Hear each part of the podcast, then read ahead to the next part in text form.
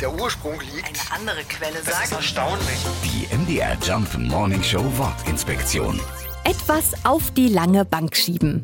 Wenn wir eine Aufgabe hinauszögern, dann schieben wir sie gerne auf die lange Bank. Damit ist aber weder die Bank zum Geld abheben noch die Bank zum Draufsetzen gemeint. Die Herkunft dieser Redewendung finden wir in Gerichtsgebäuden des Mittelalters. Akten wurden damals noch nicht in Regalen, sondern in großen langen Truhen aufbewahrt, auf die man sich notfalls auch setzen konnte.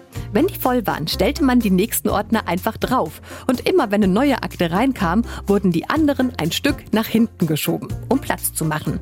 Die Akten mussten quasi aufrücken, genau wie auf einer Bank für Menschen. Und je länger eine Akte nicht gebraucht wurde, desto eher wurde sie auf die lange Bank geschoben. Die MDR Jump Wortinspektion. Jeden Morgen in der MDR Job Morning Show mit Sarah von Neuburg und Lars Christian Kade. Und jederzeit in der ARD Audiothek.